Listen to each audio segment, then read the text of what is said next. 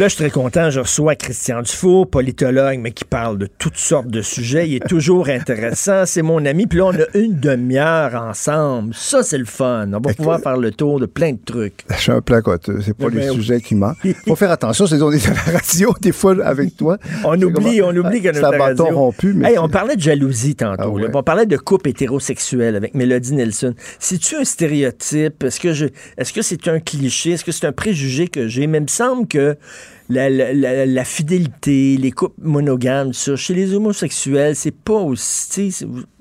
Ben, ben, moi, je pense que les dans. homosexuels sont pas aussi. On est en terrain- on- on est- sa fidélité. on est en terrain miné, hein, mon, cher euh, euh, Richard. Moi, moi, je pense qu'en matière de comportement euh, sexuel, moi, je suis pas du tout moralisateur. Vraiment, là, tous les comportements, pour moi, sont acceptables dans la mesure où tu n'agresses pas les autres. Ben oui. C'est ça, c'est ça la limite. Pour répondre à ta question, euh, moi, je crois que dans les couples euh, homosexuels, tandis que c'est la rencontre de deux hommes et que euh, tous les hommes ne sont pas pareils, je tiens à le dire, là, puis toutes les femmes ne sont pas pareilles. Mais reste qu'est-ce qu'on peut dire encore aujourd'hui que une bonne partie des hommes, pas dire la majorité des hommes, sont capables de dissocier le sexe de l'amour des sentiments, alors que c'est moins le cas pour une bonne partie des femmes, avec des exceptions. là. Il y a des gars là, là-dessus qui sont, qui sont pas capables de le dissocier. Donc, dans ce sens-là, dans la mesure où ce sont deux gars, dans deux sexualités plus impérieuses, tu veux, plus détachées des sentiments, je dirais, oui, je dirais que c'est peut-être euh, euh, plus euh, fréquent, euh, l'infidélité, mais, mais, mais c'est ça. Mais, mais je, je- je reconnais les exceptions, mais, mais le problème, c'est qu'on est dans une société où on ne veut plus qu'il y ait de différence entre les hommes et les femmes. Je veux dire, là, maintenant, Oui, ce qui est à la mode- non, puis même, on, on nous dit que des parents qui, ont, qui mettent en- au monde un enfant, un gars, il faut pas qu'ils l'élèvent comme un gars. Il faut pas que si c'est une fille, il l'élève comme une fille, parce que c'est comme pas le- respecter l'enfant au cas où l'enfant déciderait, à 6 ans et trois quarts, que euh, c'est pas une fille, c'est un gars. Donc, donc, mais pour répondre à la sexualité, euh, Mais- moi, je pense qu'il y a encore des gens qui sont fidèles, je. C'est pas vrai que c'est archaïque. Il y a des gens, moi, j'en connais, là, des gens qui sont ensemble depuis 40, 50 ans, puis c'est pas des cons, c'est une valeur quand même, la fidélité. Mais en même temps, l'infidélité, je dis pas que c'est une valeur, mais ça fait partie de la vie. Puis tu sais, le, le, le- puis pour les gars, je trouve que C'est-à-dire pour- quoi? C'est- C'est-à-dire si une fois au chalet, c'est correct? Non, non, mais regarde, autrefois, là, dans les cultures là, euh, plus latines, là, t'avais le gars qui avait sa femme, Ben oui. puis il avait sa maîtresse. Hein, ça marchait de même. Ben, les, les- les mariages bourgeois en France, là, tout le monde a, tu sais, tout le monde a un amant maîtresse, mais t'as, tu sais- Mais aujourd'hui, Richard, je veux dire, moi, mon âge vénérable, j'ai moins ces problèmes-là. Encore que je suis pas totalement rangé, là. Tant qu'on est en vie, on est en vie. Mais des fois, je plains les jeunes hommes. C'est les jeunes hommes plus, plus, euh, avec une sexualité impérieuse, qui sont plus, euh, un, un peu courageux, avec les réseaux sociaux, avec l'informatique, avec l'enregistrement de tout, là. Si tu veux tromper ta femme, ou même si une femme veut tromper ton- son mari, parce que c'est, c'est compliqué, hein. Hein? Eh, C'est compliqué Dieu, de faire ça. ça- puis ça-? Je- mais moi, je crois, mais plus sérieusement, on parle. Moi, j'ai l'impression qu'il y a beaucoup de misère sexuelle actuellement. Parce que l'intimité n'est pas respectée, la confidentialité n'est pas respectée. Puis tu sais, il y a des couples qui fonctionnent qui peuvent avoir des ententes plus ou moins implicites, plus ou moins explicites. Tous les cas de figure sont possibles. Mhm. Moi, dans la mesure où tu n'agresses pas les autres, ça c'est très important, là, tout est possible. Je ne suis pas moralisateur. Je suis comme Catherine Deneuve. Catherine Deneuve a déjà dit ça à un moment donné. Moi, dans la- de ce domaine-là, c'est la vie privée des gens. Ils font ce qu'ils veulent. Mais il n'y a plus de vie privée. Mais il y en a On plus. juge, hein? Tout ceci, puis ce qui nous amène à, à Patrick Bruel, Wow. Sophie euh, euh, Durocher, ma compagne, Chapeau, chapeau. La chronique de Sophie de ce matin, je viens d'envoyer un courriel. Ah oui? Chapeau. Oui, parce que je trouve que elle a dit c'est pas facile d'écrire sur ces choses-là. Puis en plus, c'est une femme. Puis tu sais, on peut l'accuser de pas être solidaire des femmes. Puis c'était le bon sens qu'elle exprimait. Écoute, hi- hier, on recevait une amie, une amie à souper, que je ne nommerai pas. Puis elle a dit Oui, oui, c'est sûr qu'il l'a fait, Patrick Bruel. Ben oui, voyons donc, là, il faut, tu. Puis là, ben, on disait, euh, Sophie et moi, ben, c'est parce que tu le sais pas. Tu n'étais pas là, tu aucune critique d'idée. Les gens sautent tout de suite en disant Ben oui, c'est un homme à femme, c'est sûr qu'il l'a fait. Là. Le problème, c'est que la présomption d'innocence n'existe plus euh, dans notre société à toute fin utile. Bon, il faut rappeler le Patrick Bruel qui a été comme euh, accusé là, de, de- d'exhibition puis de harcèlement sexuel vis-à-vis une, une masseuse. C'est une masseuse ou une massothérapeute? C'est pas la même affaire, une masseuse. Il était avant un spectacle. hein. C'était juste avant un spectacle dans, dans, dans, dans sa loge. Bon, le problème, c'est qu'il n'y a pas de témoin. Donc, euh, on n'a pas de preuve de ça. Mais moi, moi, plusieurs choses me frappent là-dedans. Sur le plan strictement humain, Richard, on touche au tragique de la vie entre toi et moi parce que Patrick Bruel, c'est un dieu quelque part. Écoute, c'est un, succès. Écoute, c'est rare un succès à ce point-là, un succès monétaire, un succès de cinéma, un succès de chanson. Imagine la chute en quelques heures. Ah ouais. Parce que là, là ça devient un paria, c'est un paria. Là. Il a enregistré une émission à Québec, euh, au Québec qui était censée être diffusée, puis l'émission ne sera pas diffusée sur, sur la base d'allégations. Il n'y a rien contre lui. Là.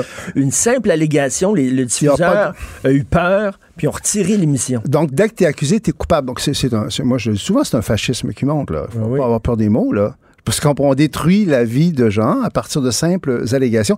Et tous les systèmes médiatiques, euh, bureaucratiques, euh, le monde des affaires sont d'une lâcheté incommensurable. Parce ben que tout le monde admet à ce moment-là qu'il faut qu'il y ait une sanction automatique parce que au cas, il faut pas avoir l'air suspect. Donc Patrick Bruel euh, est traité comme un ben, criminel. Ça, c'est le principe de précaution. Ben oui. qu'on adopte en disant ah oui mais en, attendant on va on va voir si on va voir s'il est coupable ou, pas mais en attendant pour euh, pour être clean on, on fera pas jouer son émission lui, peut-être qu'il va être boycotté par les radios, là, puis euh, là, ils feront plus jouer du Patrick Bruel sur les ondes.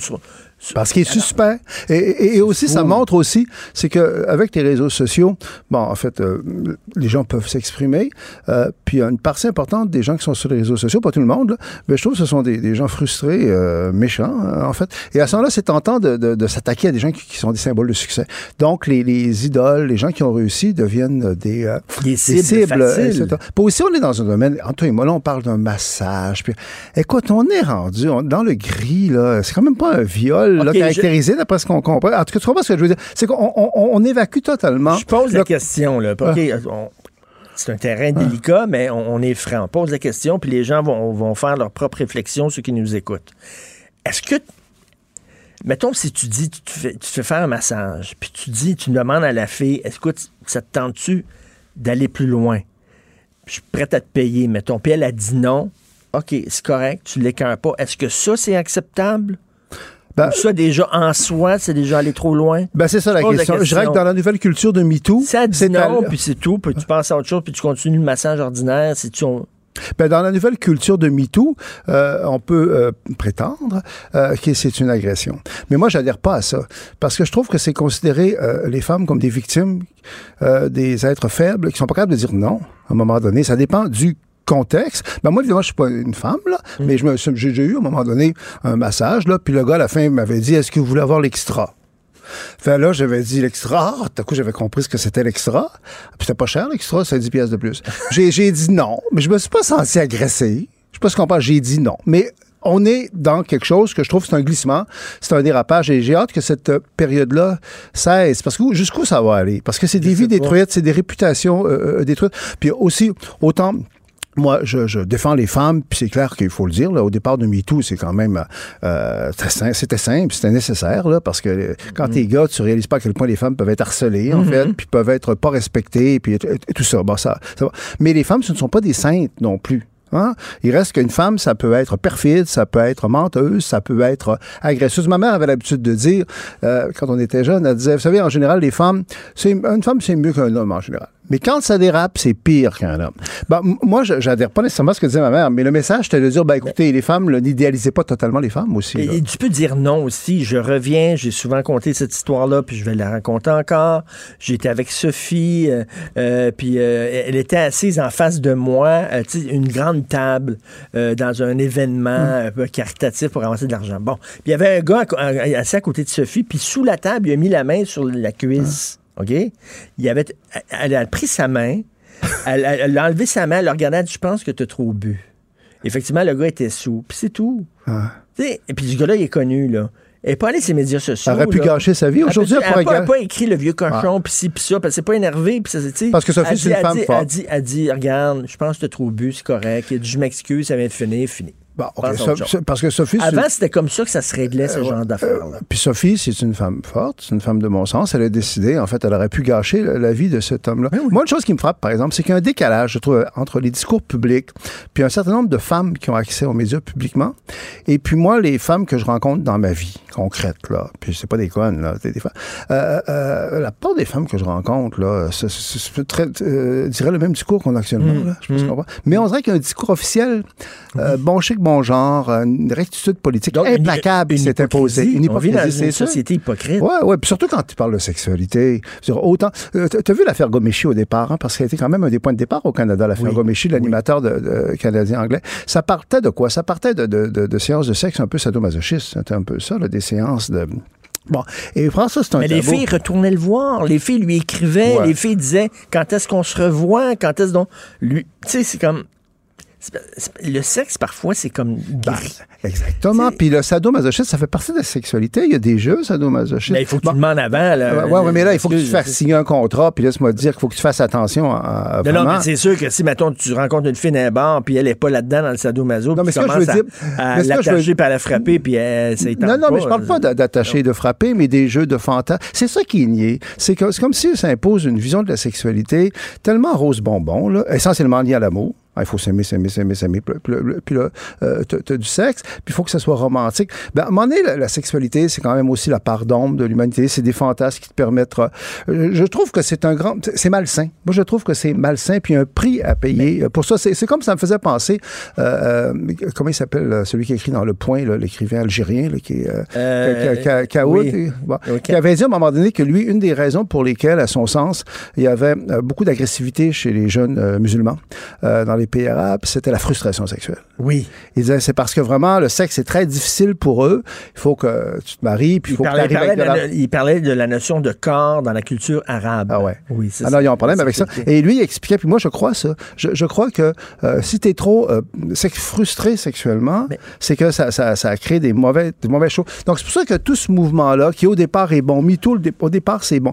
Mais là, je trouve qu'il y a un élément de dérapage, et moi, je trouve ça malsain. Ça va avoir peut-être des La- conséquences la, euh, perverses. Et de- les films de David Lynch le montrent très bien. Moi, j'adore David Lynch parce qu'il montre que l'inconscient, ce n'est pas une prairie avec euh, un- Pas du tout. le, le- le gazon bien frais, bien coupé, tout ça. L'inconscient, c'est une forêt sombre, euh, gluante, euh, humide. Et avant, il y avait les contes de fées qu'on racontait à nos enfants en parlant de la forêt, puis du grand méchant Le grand méchant loup, puis le chaperon ça, rouge. C'était une façon d'aider nos enfants à appréhender le monde et à se préparer. On leur disait, dans la forêt, il y a des grands méchants loups, fais attention. Là, on dit aux enfants, ben non, tout est cute, tout est beau, faites-en pas. Je pense pas qu'on aide les enfants. Les, les- les bons vieux contes de fées, là, Ouais. c'était des, des- ça, les, ça, les, ça les préparait pour le monde des adultes. Ben, ce qu'on oublie aussi, c'est Freud, quand même. Ben oui. là. Je comprends qu'il est moins à la mode, là, euh, que c'est quand même un des génies de l'humanité qui a fait ressortir, comme tu le dis, qu'il y avait des pulsions euh, noires chez, chez la plupart des gens, en fait. Puis l'idée, c'est, de positiver ça. de- et la sexualité, ça sert en partie à ça. Puis c'est la vie privée. Tu sais, ce qui se passe entre un homme, une femme, ou deux, deux, deux hommes ou deux, deux femmes en- ensemble, on, on le sait pas, faut pas le savoir, moi, moi, je dirais, parce que c'est leur jardin intime, leur jardin secret. Et tu peux être dans la vie un homme de puissance, un homme puissant, un homme qui décide et tout ça. Et au lit, t'aimes ça te faire attacher, puis t'aimes ça te faire fouetter, puis t'aimes ça être dominé. Puis ça veut pas dire que dans la vie de tous les jours, t'aimes ça te faire dominer. Il y a des, il y a des grandes féministes, là. Il y a des grandes féministes, là. Ils aiment ça se faire traiter de salope, puis tout ça quand, quand ils couchent avec un gars. Tu sais, alors que jamais elle accepterait ça dans, dans la vie de tous les jours. Exactement. Ben, Regarde, dans la sexualité, on- tu dis salope? Aujourd'hui, si tu dis ça, ben, par rapport aux féministes officiels, j'en nommerai pas, là, mais des gens qu'on lit parfois, tu sais, euh, traiter une femme de salope là, quand tu fais l'amour, c'est épouvantable. Alors qu'on sait que ça fait partie des jeux sexuels, ce genre Oui. d'affaires-là. Puis, puis, euh, mais, mais, mais- donc, c'est pour ça que cette évolution-là, aussi la perte de vie privée, c'est que dans la mesure où la sexualité, c'est ton jardin secret, c'est ta vie privée, bon, si la vie privée n'existe plus, si à un moment donné, tout ça est susceptible de... Si, mettons, un gars de pouvoir, mettons, dont tu parlais tantôt, là, qui est connu, puis tout à coup sort le fait qu'il se fait attacher ou il se fait traiter de salaud, je sais pas. Bon, à ce moment-là, il peut complètement être discrédité. Donc, pour venir à Patrick Bruel, bon, on connaît pas ce qui est arrivé, mais moi, je m'intéresse un peu au tragique de la vie parfois, là, et je me disais, waouh, quelle chute. Imagine ce qu'il a vécu, ce gars-là, en quelques heures. hein. ah, C'est un roi, il n'est pas habitué à ça. là. Kevin Spacey. Alors, alors que les accusations sont en train de tomber les unes après les autres contre Ah. Kevin Spacey, puis on se rend compte que peut-être qu'il n'y a rien. Lui, ce gars-là, il a été effacé d'un film. Il avait tourné un film, on l'a effacé, on. Et- l'a remplacé par un autre acteur. Mais, mais, mais c'est fascinant. ouais. J'écoutais l'autre jour, il était une fois à Hollywood, là, euh, le, le- le film de, De de Tarantino. Tarantino, bon, que j'ai bien aimé. Mais, mais j'étais quand même fasciné par quelque chose que tout le monde connaît. À quel point dans la culture populaire américaine, bon, le sexe est vraiment quelque chose de tabou, de dangereux. Mais ils ont toujours le revolver sorti, pas en train de tirer c'est à quel point la violence est comme. Euh, c'est pas étonnant qu'il y ait des tueries à ce point-là, parce que la violence au niveau des, symboles, c'est totalement accepté. c'est leur, façon de sortir leur frustration et j'aime bien ce, jeu de mots-là euh, que, que, j'ai fait une fois. Au lieu de, excusez-moi, c'est vulgaire, mais bon, on se parle entre nous. Au lieu de se vider les couilles, ils, vident des douilles. mais c'est ça, leur énergie sexuelle passe par la ah. violence plutôt que d'être canalisée par le sexe. Et, ce qui est intéressant, si on compare avec ce que je disais tout à l'heure sur les sociétés musulmanes, tu vois que chaque euh, culture a sa façon de jouer avec ces, thèmes-là. Les Américains, on le sait, que voir un sein à la télévision, là, dans la culture américaine, là, c'est, l'horreur absolue. Jackson. Hein, tu t'en souviens? Dire fuck. Hein? Ah, ils disent tous fuck. Les, les, Américains, quand on les rencontre, ils sacent. Ils sont... Mais à la télévision, il faut jamais dire fuck. Hein? c'est vrai. non, non, il y, a une hypocrisie. Puis regarde sur le discours écolo, là, plein de vedettes qui vont dire Oh, moi, je suis, je vais signer le pacte, puis je suis extrêmement écolo. Puis tu le sais, qui ont des gros 4x4, puis qui font des publicités pour, euh, pour des, des, des chars, puis tout ça. Il y a une hypocrisie. hypocrisie. On essaie de donner une image de nous-mêmes qui, qui finalement qui est fausse, qui est beaucoup plus rose que ce qu'on est dans la vraie vie. Oui, et dans ce sens-là, évidemment, on va trahir notre âge, mais j'ai une nostalgie pour euh, par les décennies que j'ai connues avant qui était évidemment meilleur. Tu sais, quand on vieillit, on trouve toujours que c'était mieux avant. Mais il reste que je trouve qu'il y avait moins cette hypocrisie-là. On acceptait. Mm-hmm. On pense, pense aux Rolling Stones, mettons, à Mick Jagger, à, Keith Richards. Écoute, c'était des gens qui ne se cachaient pas.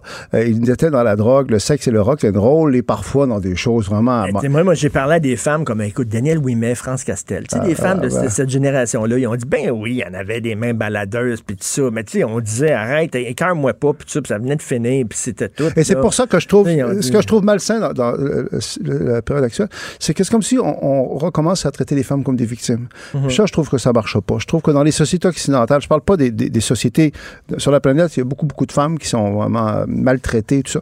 Mais dans nos sociétés, il, y a, des, il faut dénoncer les, abus, mais je trouve qu'on a le droit de demander que les femmes ne sont pas des victimes. Écoute, là, je vais, je vais peut-être te fâcher. Là, on va arriver à un sujet plus sérieux. Là, ton, dada, d'ailleurs, ton livre sur euh, la proportionnelle. Ah, ben, tu, me fâches, tu me fâches pas quand on parle de mon livre pour la proportionnelle. marche beaucoup, je te vois, tu donnes des entrevues, les gens sont... C'est sûr que tu voulais faire euh, euh, partir un débat public. Euh, Daniel Latouche, euh, quelqu'un qui est un intellectuel qui participait beaucoup au discours public dans les années 80. Il se fait beaucoup plus discret maintenant. Daniel Latouche, on le sait, c'était un, grand ami de Denis Arcand. Euh, c'est chez lui que c'était la maison qu'on voit dans le déclin de l'Empire américain. C'était sa maison à lui avant qu'elle ne brûle. Bon, c'était quelqu'un qui était important dans le discours euh, public. On, le voit moins, il est beaucoup plus discret. Là, il est sorti, de, il a mis fin ah. à ça. Il a écrit un livre, un texte dans Le Devoir aujourd'hui. L'as-tu lu? Non. Ah, il est contre la proportionnelle. Il est pour la proportionnelle. Ah, Excuse-moi, il est pour. Puis il dit ça serait bon pour le Québec, la ah. proportionnelle. Daniel Latouche. Ah, ben, il a le droit de le penser. Moi, je pense qu'il se trompe. Il, devrait, il devrait, être méchant. Je trouve qu'il devrait retourner dans sa retraite. non, c'est une blague. Mais je vais le lire avec. Non, je fais une blague. Je, vais le lire avec intérêt. c'est dans la, page idée. Non, je vais le lire avec intérêt. Mais, mais, euh, je dois dire, ben, je ne veux pas juste qu'on parle de ça, mais peut-être un petit mot sur euh, ce qu'on a appris hier, c'est qu'il y aurait euh, un référendum. Moi, moi, ce que je retiens de ça, c'est. C'est-à-dire qu'avant de faire une réforme de mode du scrutin, il veut faire un référendum, un référendum François Legault. Est-ce que monsieur et madame tout le monde, je veux pas être méprisant, mais est-ce que monsieur et madame tout le monde comprend toutes les tenants et les aboutissants ben, je pense qu'il faut une réforme du mode de scrutin? Ben moi, je pense. complexe. Non, c'est pas. En tout respect, je pense que d'abord, c'est une bonne nouvelle. Parce que ça veut dire qu'on n'aura pas de réforme du mode de scrutin sans que les Québécois euh, l'approuvent. Ça, c'est élémentaire. C'est une victoire pour la démocratie. Ça ne veut pas dire, cela dit, que c'est sûr qu'il va y avoir un référendum, parce que pour qu'il y ait un référendum, encore faut-il que les, trois partis qui sont d'accord continuent à être d'accord après le défaut du projet de loi, puis après la montée d'une opposition. Ce qu'on pense qu'il faut, faut, adopter un projet de loi, ce qui, est loin d'être sûr.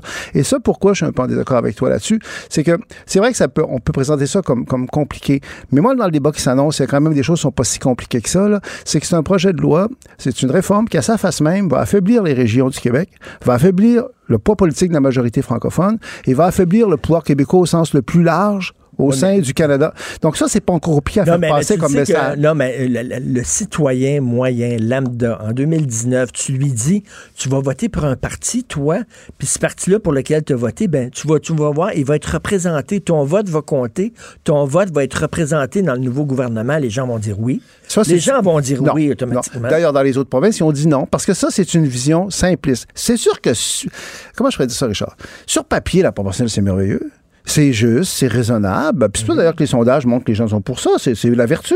On dit, on dit ça va être plus proportionnel. Dès que tu fouilles un peu, là, c'est que tu réalises, c'est pas vrai, ça. D'abord, le mode de scrutin actuel a un tas d'avantages dont il faudrait parler. Puis un tas, de, prends l'exemple. Les effets pervers de la proportionnelle sont multiples. Ça va transférer du pouvoir que les gens ont actuellement, puis ça va donner ça aux appareils de parti. Puis c'est facile à démontrer ça. Ça va créer une classe politique indélogeable qui vont toujours être là parce qu'ils vont toujours sur les, être sur les, les, coalitions en plus, là, à un moment donné, là, ils prennent des, des, décisions entre eux autres là, pour. Euh, Je répète, un des euh, juste concrètement, montrer à quel point c'est pas si compliqué que ça à expliquer, c'est qu'actuellement, le soir de l'élection, tout le monde est devant son téléviseur, on dit Ah, c'est François Legault qui l'a emporté, ça va être un gouvernement majoritaire de François Legault, on connaît son programme.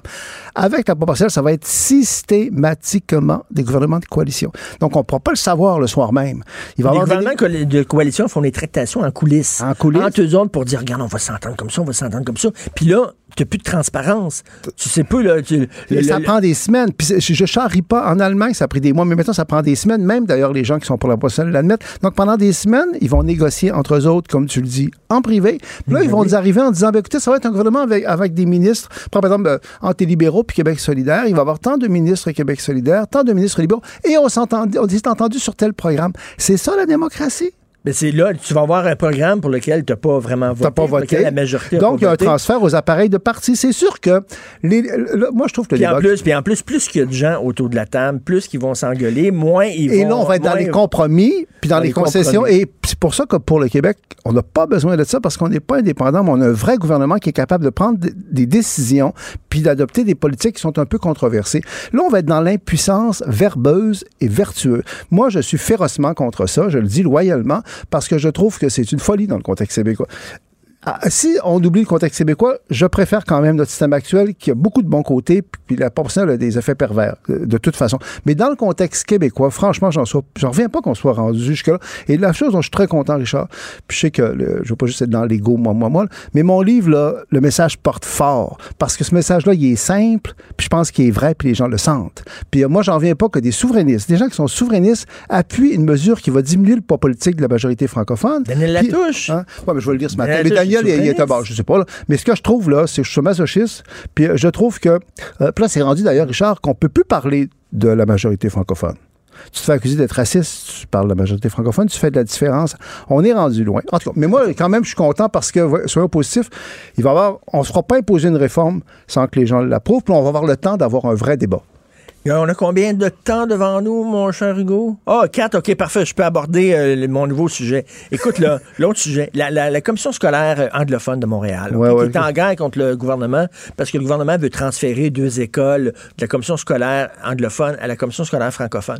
Moi, je dis que c'est une guerre symbolique. C'est-à-dire que euh, pour les Anglais, les commissions scolaires, c'est important parce que c'est leur, leur, la seule, la seule institution de décision qu'il leur reste. Ils sont abandonnés par le fédéral, les anglophones au Québec, et ils se sentent pas concernés par le provincial. Tout ce qu'il leur reste, c'est les commissions scolaires. D'ailleurs, eux autres vont voter aux élections scolaires. Nous autres, les francophones, on va pas voter aux élections scolaires. Là, ils se retrouvent devant un gouvernement, un, qui veut passer la loi 21. Les Anglais sont contre ça. Ils se retrouvent devant un gouvernement qui dit, on va réouvrir la loi 101. Les Anglais, un autre, tape sa gueule. Puis là, après ça, on va prendre deux de vos écoles, puis on va les mettre dans les écoles francophones. Tu peux comprendre que les Anglais sont en train de paniquer les anglophones de Montréal. J'adhère totalement à ton analyse. Je trouve qu'elle est juste, elle est, raffinée, et c'est vrai. C'est que pour les anglophones, c'est un aspect, ce sont leurs institutions locales. C'est beaucoup plus important pour les anglophones que pour les francophones. Les institutions locales, c'est leur autonomie. Il faut quand même pas oublier que les anglo-québécois sont enracinés sur le territoire depuis 200 ans euh, aussi. Et moi, je crois que nos gouvernements euh, sont pas assez sensibles à ça. J'ai l'impression que c'est pas juste une question qu'il n'y a pas assez d'élèves dans les écoles anglophones puis qu'il y a trop d'élèves dans les écoles francophones. Euh, je pense que le gouvernement a peut-être tendance à avoir ça comme ça. Donc, les symboles, c'est important. C'est leur identité. Euh, je as totalement Mm. raison. Je suis content que tu adhères à ça. C'est une grande symbolique. Ah, c'est très symbolique. Puis il a pas juste. Moi, je suis très sensible à l'identité. On en parle. Oui. Moi, je suis québécois, je, je- je- je- je suis francophone, je suis canadien aussi. Donc, mais moi, par contre, il faut pas aussi nier que les autres ont des préoccupations identitaires. Les Anglo-Québécois, c'est une minorité. Mm. Puis il reste que pour eux, ils sont dans un contexte où ils peuvent. Donc, euh, puis, puis ce qui, qui, compte- quiconque connaît les anglophones, c'est c'est que à quel point c'est important pour eux, ces institutions-là. Ben oui, les commissions scolaires, là, pour eux autres, c'est tout ce qui leur C'est la démocratie locale. D'ailleurs, moi, c'est trop. C'est un. Si tu dis la loi provinciale va passer par-dessus les règlements de le- de- de le- des commissions scolaires, ils vont capoter. Et, et surtout que c'est eux qui ont fait les écoles au départ. C'est pas quelque chose qui leur a été accordé par le gouvernement euh, du Québec. Et je trouve, euh, pour être franc, moi, je trouve que c'est quelque chose que j'admire, moi, chez les anglophones, une espèce de tradition de démocratie locale qui existe beaucoup moins chez les francophones. Écoute, j'ai pas vu le temps passer. Merci, c'est le Merci fun. de beaucoup, c'est très le fun. je vais aller lire le texte de Daniel Latouche. On s'en reparlera, tu me téléphoneras. Jonathan, tu as écrit, t'as- salut, tu as écrit une sacrée chronique sur les dérapages écolos. Oh, c'est le, chronique, le genre de chronique qui fait du bien écrire. Hein? Ça- tu sais que tu vas manger une volée. Tu le sais. Ouais, c'est mais sûr. c'est pas grave. Tu sais, ça fait Penses-tu du bien. penses-tu qu'il va, penses-tu qu'il va la recevoir, Greta, à l'Assemblée nationale? Il n'y a pas le choix. Non. Non, non, non, mais il ne recevra pas. Premièrement, c'est le, président de l'Assemblée nationale qui doit prendre cette décision-là. C'est pas le premier ministre. Et euh, écoute, tu sais, simple de même, là, elle va être ici le 27 septembre. C'est un vendredi, la, la chambre est fermée. là. OK, bon, ben, ils clair. rappelleront pas la chambre pour Greta. Imagines-tu, toi, le fuel qui a gaspillé à faire Montréal, Québec, Québec, Montréal? Ben non, elle ferait ça en vélo.